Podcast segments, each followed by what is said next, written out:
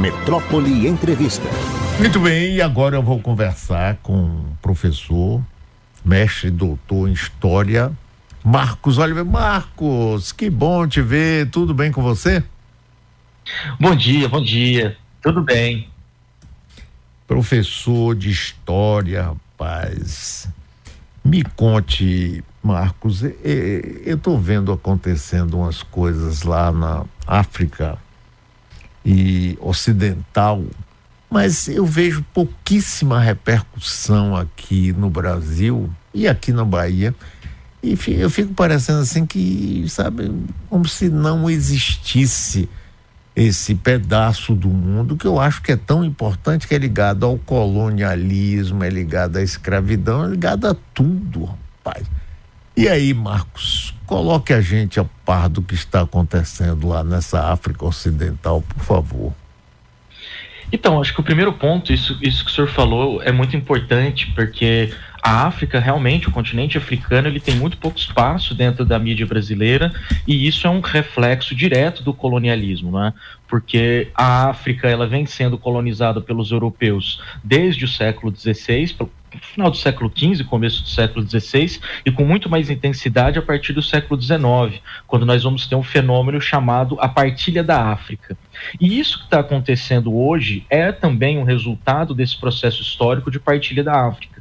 E quando nós falamos a ideia de partilha, isso é muito literal. Nós temos países europeus, como por exemplo Portugal, Espanha, França, Inglaterra, Bélgica, etc., que vão, no momento em que estão se industrializando, vão começar a explorar esse continente africano e realmente, efetivamente, dividir o território africano entre esses diversos países.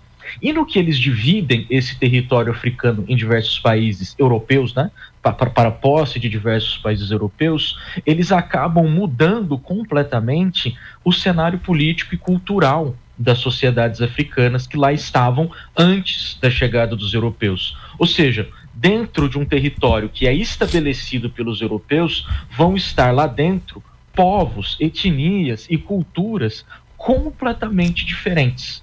Então, se nós olharmos um mapa étnico da África e um mapa atual da África, nós vamos perceber uma diferença muito grande de várias etnias que existiam dentro desse continente e que agora estão reunidas, foram reunidas primeiramente pelos europeus dentro de um determinado território e no momento em que esses países começaram a se tornar independentes, isso também se tornou um problema, porque havia um desafio e há ainda um desafio muito grande para os países africanos, que é exatamente como que nós vamos criar uma nação dentro desse território, território este que não foi definido por nós, território este onde estão etnias, povos e culturas completamente diferentes. Então, mesmo depois dos processos de independência, nos anos 50, nos anos 60, nós vamos ter grandes conflitos dentro desses países africanos em virtude disso, dessa dificuldade de criar um território comum, uma nacionalidade comum é, em, torno desses, em torno desses lugares. E atualmente, pensando agora mesmo, século XXI, os últimos, as últimas semanas, os últimos meses, nós temos na região do Mali, por exemplo, um, uma série de, de, de, violências que estão ocorrendo ali, que são decorrências também de golpes militares que ocorreram é, no começo dos anos 2000, nas primeiras décadas dos anos 2000. E esses golpes também estão ligados a, a essas dificuldades de solidificar uma nação, de solidificar uma política mais ou menos estabilizada dentro do continente e dentro dessa África Ocidental também. No caso aqui, inclusive, com um, uma, uma disputa política que envolve também uh, os islâmicos dentro, da, dentro do, da, da, África Ocidental. Então, isso que nós estamos vivendo, esses golpes militares, essa instabilidade política do continente africano, ela tem que ser sempre percebida numa dimensão histórica.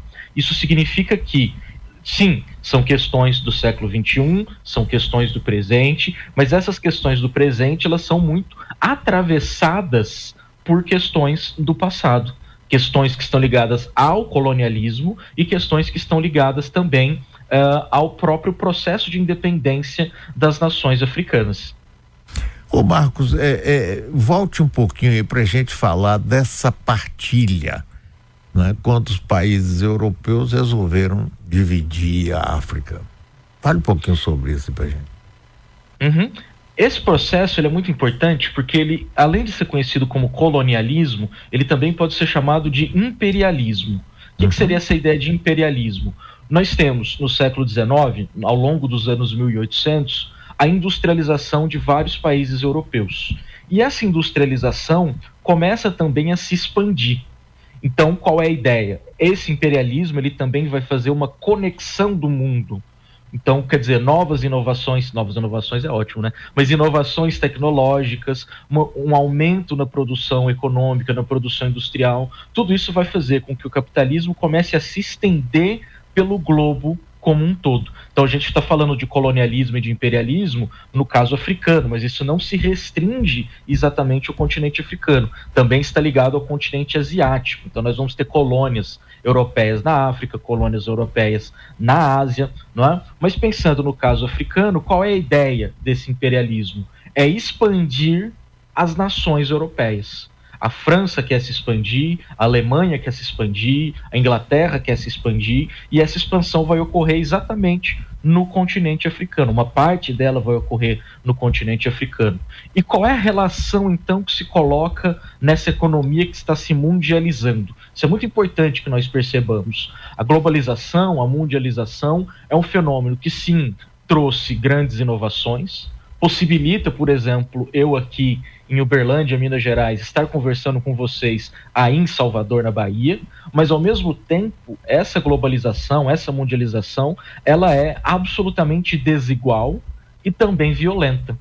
Porque a ideia é, esses países africanos e também asiáticos, uh, eles são, na, na perspectiva europeia, selvagens, bárbaros, não têm história, não têm cultura, não são civilizados. Logo, os europeus, qual é a missão deles? Fazer com que a civilização chegue a esses países africanos. Então, além da questão da exploração econômica, de colocar esses países, esses territórios, como fornecedores de matéria-prima, os europeus também vão colocá-los na condição de países, territórios não civilizados, incultos. Então, isso vai gerar, evidentemente, todo um preconceito, toda uma desconsideração em relação às culturas africanas e aos próprios negros. Então, dentro de uma divisão histórica estabelecida pelos, estabelecida pelos europeus, nós vamos ter a comparação, por exemplo, da história humana a uma vida humana. Então, haveria países e regiões que seriam a idade adulta da humanidade, e, claro, os adultos da humanidade seriam os europeus, evidentemente. São eles que estão contando a história a partir dessa perspectiva. E povos como os indígenas, povos como os povos africanos, etc., vão ser considerados como a infância da humanidade. Então, na medida que eles são a infância dessa humanidade, são como se fossem povos que precisassem ser tutelados pelos europeus para que finalmente pudessem atingir a sua maioridade para que pudessem sair do seu estágio infantil, o seu estágio inicial e chegar ao estágio mais desenvolvido, que é o estágio europeu. E isso caminha junto também no século XIX com as teorias raciais. E isso é um dos grandes problemas que nós temos em relação ao colonialismo, porque o conceito de raça começa a se tornar um conceito determinante para ciências europeias, não só para ciências naturais, mas também para ciências humanas. E qual é a ideia de raça que está sendo colocada no século XIX? Não há uma raça humana. Há, na verdade, raças humanas. E quando nós colocamos a ideia de raças humanas, nós estamos dizendo que há características dessas raças humanas que são naturais. Ou seja, a pessoa nasce com essas características. Não tem como você não nascer com essas características. E, obviamente, os europeus estão colocando sobre os africanos a ideia de que são raças inferiores, a ideia de que são raças preguiçosas, feiticeiras, etc. Então, muitos dos preconceitos que nós reproduzimos ainda hoje sobre o continente africano, sobre essas etnias, essas culturas, ainda estão muito ligados a esse momento do século XIX, dessa partilha da África, que não é só uma partilha de violência econômica, de exploração econômica, mas é também uma partilha é, de uma violência simbólica, de uma violência cultural muito complicada. E estou conversando aqui com o professor, mestre e doutor em História, Marcos Oliveira. E isso, Marcos, é, tem reflexo até hoje. Por exemplo, ao criar países, muitas vezes você coloca povos completamente diferentes, sai lá desenhando um mapa de um país que não tem nada a ver com a realidade. Você passa por cima de tudo, destrói etnias, destrói, ignora religiões, cultura. Por quê? Porque todos eram inferiores. Né? E até hoje o preconceito que existe contra os negros tem muito a ver com essa, essa coisa toda. E quando alguns países se juntam agora, por exemplo, para contestar a França, na parte eh, países que foram colonizados pela França, e dizem: vamos cortar, não quero mais exército francês aqui, vamos cortar as relações comerciais, não vamos parar de vender urânio, vender as coisas que a gente tem mas tem toda uma mobilização por parte da França, dos Estados Unidos, juntando outros países do continente africano para tentar é, acabar com esse movimento. Como é que é isso aí, Marcos? É porque também, no momento que os países africanos estão fazendo as suas independências, isso desde os anos 60, essas independências elas não estão desvinculadas da geopolítica mundial. Então, no momento, por exemplo, nos anos 60, 70, onde ainda havia Guerra Fria, esses países africanos eles também vão buscar novas soluções geopolíticas para que eles saiam da esfera de influência dos seus antigos colonizadores. Então, é um processo muito importante de buscar essas novas parcerias, é, não por uma questão puramente ideológica, mas até como uma questão de posicionamento político para sair dessa esfera de influência uh, europeia ou dos seus antigos colonizadores. Hoje isso também é bastante evidente, porque muitos desses movimentos que estão acontecendo agora no continente africano, esses golpes, essas guerras civis que há nesses países da África Ocidental, eles também estão buscando novos posicionamentos geopolíticos, principalmente em relação à Rússia, e também em relação a outros países como a China, mas principalmente no caso aqui, a Rússia. Então, quer dizer, isso significa uma proximidade ideológica, uma adesão completamente ideológica, que esses países pensam a mesma coisa? Não necessariamente. É, na verdade, um movimento geopolítico para se buscar uma outra área de influência, para se buscar novas parcerias que consigam uh, uh, é, fazer com que esses países se distanciem de uma influência geopolítica dos Estados Unidos, da França, principalmente no caso da África Ocidental da França, que é uma das, um dos países que colonizou essas, essas regiões da África, como o Mali, por exemplo, que a gente que a gente está falando aqui. Então, a gente nunca pode pensar esses movimentos de independência, de construção das nações, como algo somente nacional. Eles são nacionais, claro, porque querem construir um país, querem construir uma nação, mas ao mesmo tempo eles se desenvolvem no meio de um mundo completamente globalizado.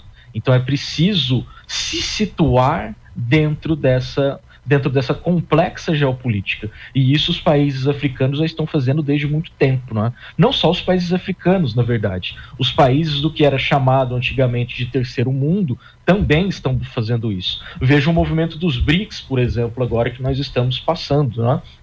Os BRICS tentando se colocar de modo mais. Uh, de modo mais assertivo até no cenário geopolítico atual, tentando aumentar os países, tentando aumentar a sua área de influência, e o Brasil, claro, também aí tentando é, desempenhar um papel de liderança desses países, digamos, entre aspas, periféricos ou países em desenvolvimento. Então, é uma situação muito complexa, que mostra como a África, embora nós achemos no senso comum que não tem nada acontecendo lá, na verdade é um lugar também que se coloca no mundo e que está buscando o seu lugar no mundo, está buscando o seu posicionamento também nessa complexa teia da geopolítica global. É, Marcos, é, é interessante, por exemplo, até a existência da União Soviética havia muitos países que eram dependentes economicamente da União Soviética, aqui na, na América, Cuba, por exemplo, e na África. Eu, eu quando é, fui prefeito de Salvador, eu estive no Benin, uma viagem oficial, que era um país da onde saiu uma boa parte dos escravos daqui do, da, do Brasil e da Bahia. E na época era uma república socialista. Eu, inclusive, estive lá com o presidente Mathieu Quereco. Aliás, quando a União Soviética caiu, que entrou uma, um regime é, democrático, o próprio presidente ditador foi eleito presidente constitucional. Mas havia nitidamente essa distinção. Agora não tem mais União Soviética, mas tem a Rússia e a China. Então, continua sendo área de manobra das grandes nações do país naquele território fantástico, não é, Marcos? Sim, sim, certamente. Porque só que a gente tem que entender também que essas relações entre esses outros países, por exemplo, você falou do, do socialismo na África, embora houvesse uma ligação com o socialismo soviético, com o socialismo chinês, o socialismo africano ele é, é algo muito específico.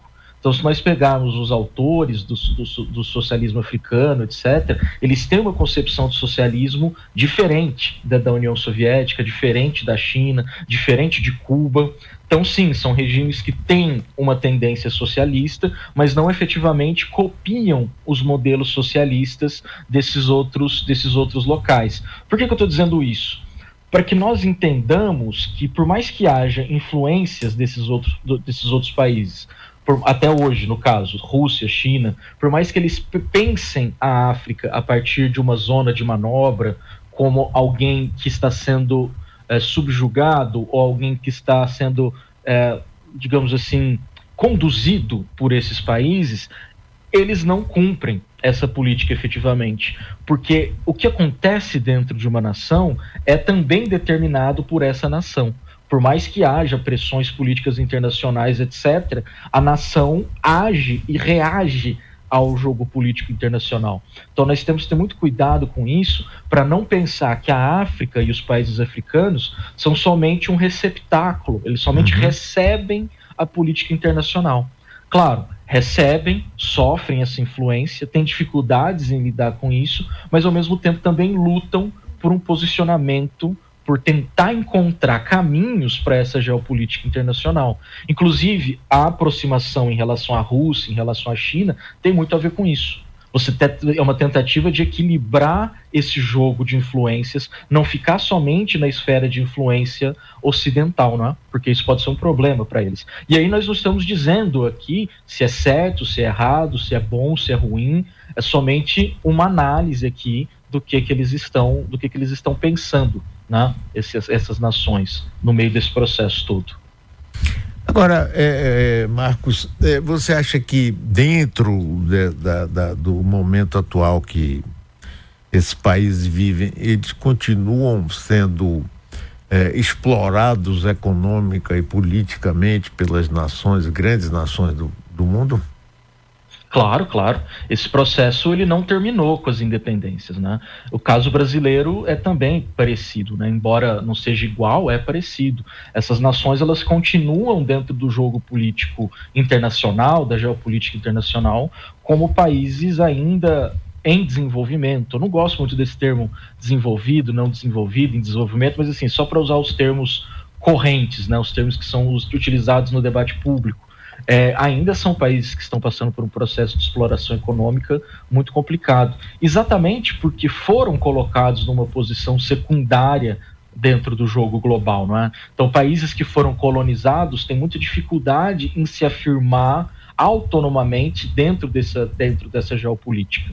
Então, por isso que buscam alternativas para que isso consiga para que isso consiga, eles consigam realizar esse desejo de autonomia. Isso é uma discussão muito forte em todos os países que foram colonizados. A ideia até de uma segunda independência porque a primeira independência teria sido a independência política e a segunda independência seria essa independência econômica, essa autodeterminação dos países, a condição de, de viver autonomamente, mesmo dentro de uma nação independente. Então, sim, de, to de toda maneira, essa exploração econômica continua absolutamente.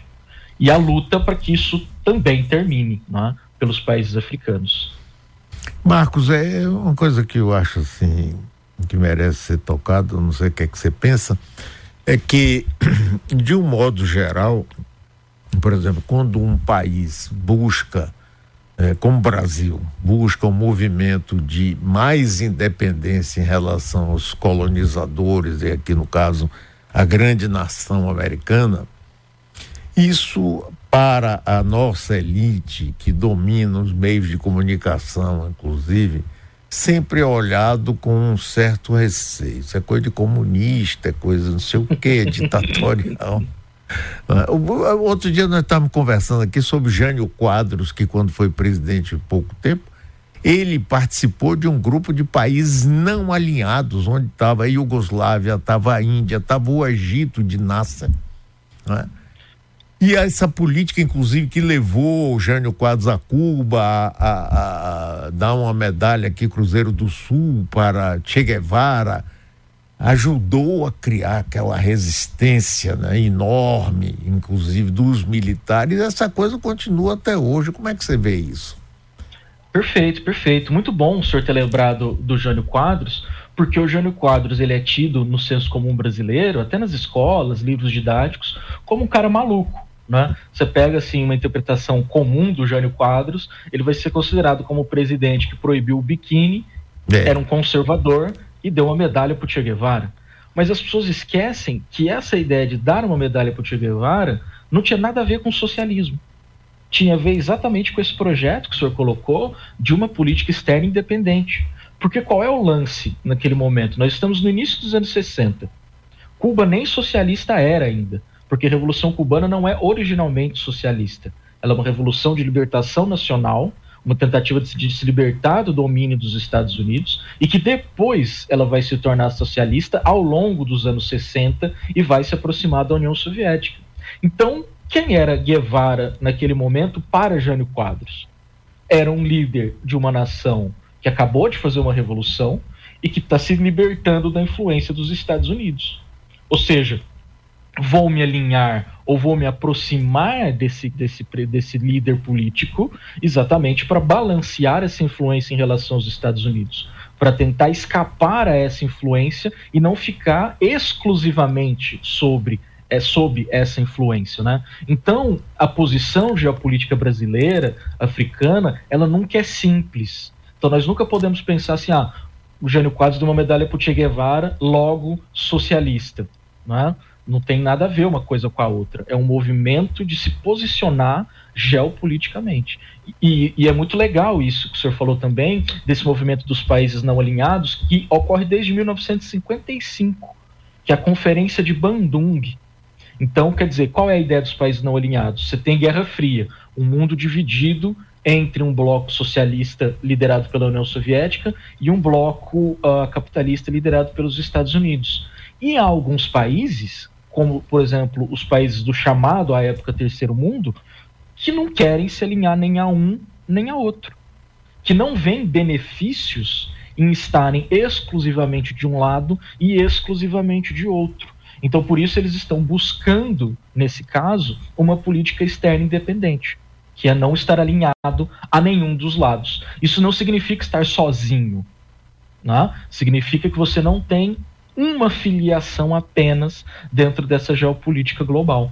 O mesmo aqui no Brasil, outros políticos fizeram. Se a gente pensar, por exemplo, o Getúlio Vargas, nos anos 30, na, nas vésperas da Segunda Guerra Mundial, ele tem relações, até antes, na verdade, da Segunda Guerra Mundial, ele tem relações com ditaduras é, europeias.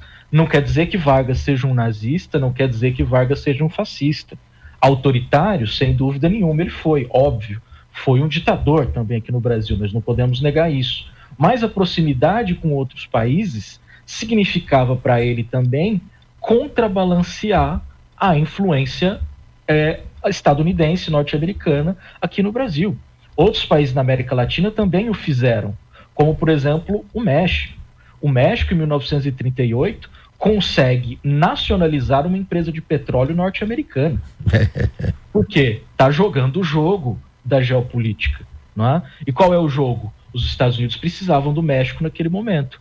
Então o presidente da época, Lázaro Cárdenas, pensa: bom, agora é a hora para a gente fazer isso. Eles não vão invadir aqui agora o México. Então, quer dizer, os países, eu estou dando esses exemplos para que a gente perceba que os países eles têm atitudes diante disso. Pode ser que não sejam bem sucedidas, pode ser que não deem certo, mas nós não podemos nunca pensar nos atores da geopolítica como apenas receptores, como se eles fossem passivos. Não, eles têm a sua atividade, eles têm as suas os seus projetos e posicionamentos políticos. E isso vale também para os países africanos hoje. Não é simples. Então, ah, tem uma aproximação com a Rússia de Putin, então quer dizer que eles são apoiadores do Putin, quer dizer que eles pensam a mesma coisa que o Putin?